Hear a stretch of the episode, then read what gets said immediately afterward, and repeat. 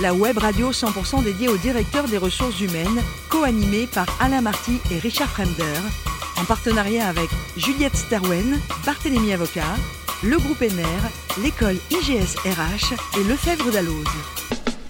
Bonjour à tous, bienvenue à bord d'HRD Radio. Vous êtes nombreux, 12 000 directeurs des ressources humaines et dirigeants d'entreprises abonnés à nos podcasts. Et chaque semaine, eh bien, nous voyons la courbe des audiences grimper. Donc merci à tous. Et pour être encore plus interactif, n'hésitez pas à réagir sur nos réseaux sociaux. Notre compte X, HRD Radio-du-bas TV, ben, c'est là pour vous, tout simplement. Et pour m'accompagner dans cette émission, Marc Sabatier, cofondateur du groupe Juliette Sterwen, Jérôme Hartz, avocat associé chez Barthélemy Avocat, et Dominique Leroux, directeur de la rédaction sociale de Lefebvre d'Alloz. Bonjour à tous les trois. Bonjour Richard.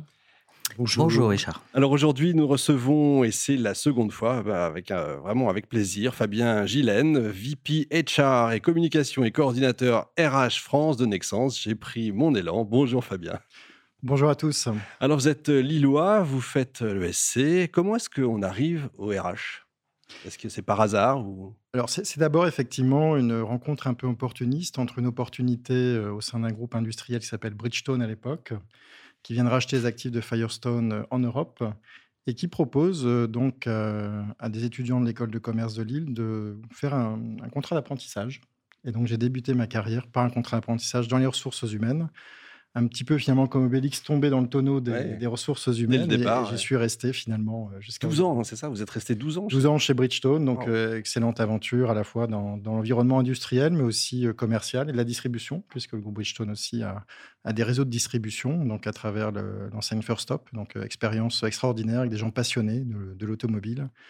Et beaucoup de, beaucoup de belles aventures partagées avec avec ses équipes. Et après, toujours le même secteur euh, chez, Alors, Valeo? Effectivement, euh, une opportunité ensuite euh, chez Valeo, donc de, rester dans le secteur automobile, mais de rentrer dans un, un équipementier français. Oui, ça change. Euh, bah, justement, qu'est-ce qui change? En RH, par exemple, est-ce qu'il y a une différence entre les, Américains et les Français? Alors, Bridgestone, euh, c'est un groupe japonais, en fait. Ah, puisque Firestone étant, était américain, mais Bridgestone est un groupe japonais. Donc, le nom a ah été euh, anglicisé pour des raisons commerciales. Et effectivement, entre le, le, management japonais et le management français, il y a quand même quelques différences, même si à l'époque, la région Europe avait quand même déjà beaucoup d'autonomie et donc euh, dirigé par un, excellent DRH, euh, donc Eric Mott à l'époque, et qui a impulsé avec euh, l'ensemble de la fonction, des acteurs de la fonction, la mise en pratique de l'ensemble des processus clés pour faire fonctionner une entreprise que ce soit sur la performance, la gestion des talents, la mobilité. Donc, on a, beaucoup euh, grandi euh, tous ensemble sous l'égide d'Eric. On voit bien que je m'y connais en voiture, c'est très bien. Et donc, après, changement total de secteur, euh, vous entrez chez Nexens. C'est quoi Nexens pour ceux qui ne connaîtraient pas par hasard? Alors, Nexens, c'est une pépite française qui est numéro 2 mondial dans son secteur d'activité, qui est la vente de câbles, accessoires et de services associés. C'est ça, donc un autre secteur pour vous Totalement un autre secteur. Donc là, l'opportunité de découvrir le, secteur de l'énergie, de la distribution d'énergie, euh, à un moment où finalement, on a la chance de pouvoir euh, contribuer. Alors Nexens, c'est une ancienne filiale euh, donc d'Alcatel, hein. donc mmh. c'était anciennement Alcatel Câble qui a pris son envol en 2001 lorsqu'Alcatel a décidé de se séparer d'un certain nombre de, joyaux comme Alstom, Nexens et d'autres sociétés. Et la particularité du groupe, c'est d'être aujourd'hui vraiment au cœur de cette transition énergétique, avec un rôle à jouer. On le voit dans le réchauffement climatique, on le voit dans le besoin en, énergie pour pouvoir apporter euh, euh, simplement euh, la vie là où on se situe en termes d'électrification. Et donc, on a un rôle majeur à jouer dans ce, dans ce secteur-là. Et donc, c'est un vrai plaisir de, faire partie de ces équipes-là aussi. Ça se sent. Combien de salariés aujourd'hui? Alors, 28 000 collaborateurs au niveau mondial. C'est un groupe qui est très internationalisé. Mmh avec des positions fortes sur l'ensemble des, cinq continents. Et combien de chiffre d'affaires? Alors, on est un peu en dessous de 7 milliards d'euros de chiffre d'affaires. Euh, on a un chiffre d'affaires parfois qui évolue en fonction de, du, prix du cuivre, hein, puisque vous savez que c'est euh, le cuivre et l'aluminium sont les deux conducteurs sur lesquels nous, nous, travaillons, enfin avec lesquels nous travaillons. Et euh, c'est vrai que ce sont des marchés qui sont quand même assez volatiles et sur lesquels aussi on est extrêmement vigilant quant à l'accessibilité de la matière puisqu'aujourd'hui, euh, l'électrification, notamment de la mobilité, crée euh, des besoins extrêmement importants en matière de, de réseau euh, pour transporter l'électricité. Eh ben, on va voir ça en détail avec nos experts. Marc Oui, euh, dans un grand groupe comme Nexens, qui est un grand groupe industriel, vous l'avez dit, international, impliqué dans des secteurs majeurs comme l'énergie, le bâtiment, les télécoms, notamment, on voit bien que les grands enjeux, quand on lit euh, euh, la presse, votre site internet, vos rapports, etc., les, ces grands enjeux, ils tournent autour de l'électrification, de la matière première critique, le cuivre, vous avez mentionné l'aluminium aussi, et de la trajectoire carbone, c'est plutôt du lourd. quand on est des RH dans ce contexte, comment on fait pour donner à l'humain la place qu'il mérite? C'est quoi la place de l'humain dans l'idée Electrify the Future alors, elle est, elle est, essentielle puisque finalement, euh, sans quelqu'un pour brancher finalement euh, la fiche dans la prise de courant, euh, rien ne se passe. Et donc, le, facteur humain est, vraiment au cœur du modèle de management du groupe. modèle qu'on a baptisé E3, e donc avec trois piliers. Un pilier évidemment économique, puisqu'un groupe se doit d'être profitable pour pouvoir continuer à avancer, à investir et à rémunérer ses salariés un pilier qui est l'engagement du, personnel, et c'est très important puisque c'est un pilier qui est euh, depuis très longtemps euh, au cœur, on va dire, du, modèle finalement d'implication euh, des personnes au sein du groupe. Et, le, pilier environnemental aujourd'hui, qui est bah, une nécessité si on veut préserver un monde dans lequel on peut vivre. Et donc, une société a, d'une certaine manière, une double une double responsabilité finalement dans ce, dans ce domaine-là. C'est à la fois en tant qu'entreprise citoyenne de pouvoir permettre justement euh, d'avoir cette euh, dimension, d'aller vers cet objectif donc de, neutralité carbone et de veiller à la réduction de nos, émissions de CO2 notamment, et on va dire d'éviter le gaspillage d'énergie d'une manière générale. Et puis également à travers notre particularité dans le secteur de l'énergie, d'être extrêmement, euh, on va dire, performant dans le domaine. Jérôme. Bien, je me suis intéressé, moi, euh, à votre politique sociale et particulièrement à, l'emploi euh, des personnes handicapées. Oui. Euh, vous avez un accord qui est effectivement très intéressant, qui incite et accompagne justement les salariés à faire reconnaître leur handicap par une politique volontariste, garantir la confidentialité et les dons aux associations. je souhaiterais peut-être que vous nous parliez un petit peu de ces, éléments-là. Alors effectivement, c'est un accord qui a été signé donc l'an dernier, qui est en, cours de, déploiement. On est en train aussi de négocier une convention AGFIP de manière à pouvoir assurer, on va dire, toute l'architecture de, l'accord et de sa mise en place euh, donc euh, cette année pour les années à venir. Euh, on, sera très présent aussi sur la semaine du handicap qui va bientôt se, produire. Et pour nous, c'est important d'associer dans la culture aussi d'inclusion de l'ensemble des talents de l'entreprise, notamment les personnes qui sont dotées d'un handicap. Alors certaines souhaitent le faire connaître. Mmh. Dans ce cas-là, ça nous permet aussi de mettre en place des mesures d'adaptation des postes de travail, ou bien des fois c'est quelque chose un peu plus intime et confidentiel, et ce que nous mmh. respectons bien évidemment. L'idée, c'est que chacun puisse développer ses talents au, sein de, au sein du groupe, au sein de la maison, et de le faire en toute confiance. Très bien. J'ai aussi vu pardon, que vous sensibilisiez aussi les autres salariés au handicap justement pour qu'il y ait une meilleure inclusion, si j'ai bien compris le sens de l'accord. Exactement, et c'est très important parce que finalement, euh, il est toujours euh, difficile, lorsqu'on méconnaît finalement un, sujet, de pouvoir jouer pleinement son rôle.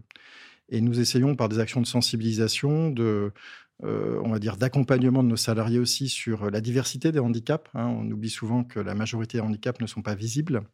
Euh, de pouvoir justement euh, avoir cette sensibilité-là qui permet ben, de, de, faire attention, hein, de, prendre soin d'eux et, donc d'essayer dans les équipes d'avoir une, ambiance qui permette bah, à chacun là aussi de trouver sa place et de le faire avec bienveillance. Très bien. Dominique. Oui, bonjour. Moi, j'avais une question sur votre euh, fonction. Donc, en plus de votre rôle de VP HR, vous, avez, vous assumez maintenant un, rôle de coordinateur RH pour l'activité France. Oui. Euh, pourquoi cette nouvelle mission? Est-ce qu'il y avait un manque de coordination? Vous avez exprimé un besoin? Il y avait déjà un poste? Voilà, expliquez-nous ce poste de coordinateur pour l'activité France. Alors, en fait, c'est assez simple. C'est que le, groupe euh, donc est divisé en quatre, ce qu'on appelle des business groups, finalement, donc quatre grandes divisions deux sur, euh, on va dire, pour simplifier le métier de la basse et de la moyenne tension, un business group sur la haute tension et un business group sur les activités industrie et solutions. Euh, ces quatre business groups sont représentés en France et nécessitent une forme de coordination qui était assurée par le passé plutôt par la, fonction euh, corporate du groupe et que nous avons décidé de réintégrer donc, dans un business group qui est plus opérationnel et donc, nous avons eu la chance, euh, au sein de notre business group, de pouvoir euh, prendre en charge cette mission de coordination des activités sur la France, au-delà de notre activité internationale euh, qui couvre donc l'Europe et l'Asie-Pacifique en ce qui nous concerne. Ce qui veut dire que ça peut déboucher sur une harmonisation de votre politique sociale en fonction de votre business unit ou pas? Bah, C'est-à-dire que nos politiques sont déjà harmonisées dans le sens où euh, la politique France, même si elle s'appuie sur différentes sociétés juridiques, avait déjà, euh, on va dire, une, volonté de, de, coordination déjà assez forte. Donc c'est plus une question de leadership de cette coordination qui a, changé. Ce que je peux mentionner aussi, c'est que le groupe est un, point important dans son évolution stratégique, puisque, euh, comme nous l'avons rappelé, on se recentre, on se centre sur l'électrification, ce qui veut dire qu'on est aussi dans un processus à la fois d'intégration de nouvelles sociétés qui vont renforcer ce pôle d'électrification. C'est ce que nous avons fait l'an dernier avec euh, la, société Santelsa, donc numéro un colombien du secteur d'activité, avec la société RECA cette année, qui est une société finlandaise aussi, qui renforce notre capacité industrielle et commerciale sur les pays nordiques. Et euh, en parallèle de cela, donc c'est euh, la cession d'activités qui sont justement dans ce pôle industrie et solutions, qui sont les activités automobiles, qui sont les activités d'accompagnement de, très grands noms de, l'industrie, hein, puisqu'on est présent dans l'industrie aéronautique, dans l'industrie du ferroviaire, et nous venons de boucler donc la cession de nos activités de télécom au 31 octobre, donc c'est vraiment tout chaud.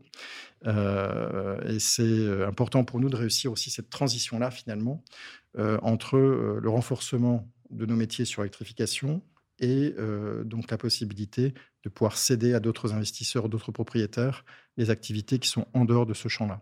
Fabien, je crois que vous avez un magnifique souvenir euh, personnel. C'est une croisière sur le Nil. Ça fait très Agatha Christie. Ah oui, effectivement, là, vous, vous rentrez effectivement dans les souvenirs euh, effectivement assez anciens, mais c'est effectivement quelque chose que nous avons partagé avec mon épouse. Ah. Donc, lors d'un voyage de noces il y a quelques années, lorsque euh, c'était une découverte pour nous à l'époque de découvrir l'Égypte. Effectivement, c'est un, c'est quoi petit bateau comme euh, dans le Agatha Christie? Alors effectivement, c'est un petit bateau qui, descend, euh, on va dire, de Luxor vers Assouan avec. qui s'arrête partout. Une vraie croisière en fait. Exactement, mais avec. alors ce qui est toujours, alors il faut, faut quand même être matinal hein, quand on, fait une croisière sur le Nil. Mais ce qui est intéressant, c'est de prendre finalement le temps mmh. entre les différentes étapes, de pouvoir apprécier à la fois la nature, le paysage, euh, ce qu'on a visité finalement le, jour euh, d'avant, ce qu'on va visiter le jour d'après. Et notamment, je pense euh, au temple de Philae, qui est quand même un exemple particulièrement réussi de, l'architecture égyptienne. Est-ce qu'on s'ennuie pas un peu entre deux étapes? Est-ce que ça doit être très lent Ça semble très lent bah, Finalement, prendre son temps, c'est quelque chose pas mal aussi, voilà, qui, qui n'est pas C'est pas mal aussi, effectivement. vous avez raison. Merci beaucoup, Fabien. Merci également à vous, Marc, Jérôme et Dominique. Fin de ce numéro d'HRD Radio. Retrouvez toute notre actualité sur nos comptes X et LinkedIn. On se donne rendez-vous jeudi prochain, 14h précise, pour accueillir un nouvel invité. L'invité de la semaine de HRD Radio, une production B2B Radio, en partenariat avec Juliette Sterwen, Barthélémy Avocat, le groupe ENER, l'école IGSRH et le Fèvre d'Alloz.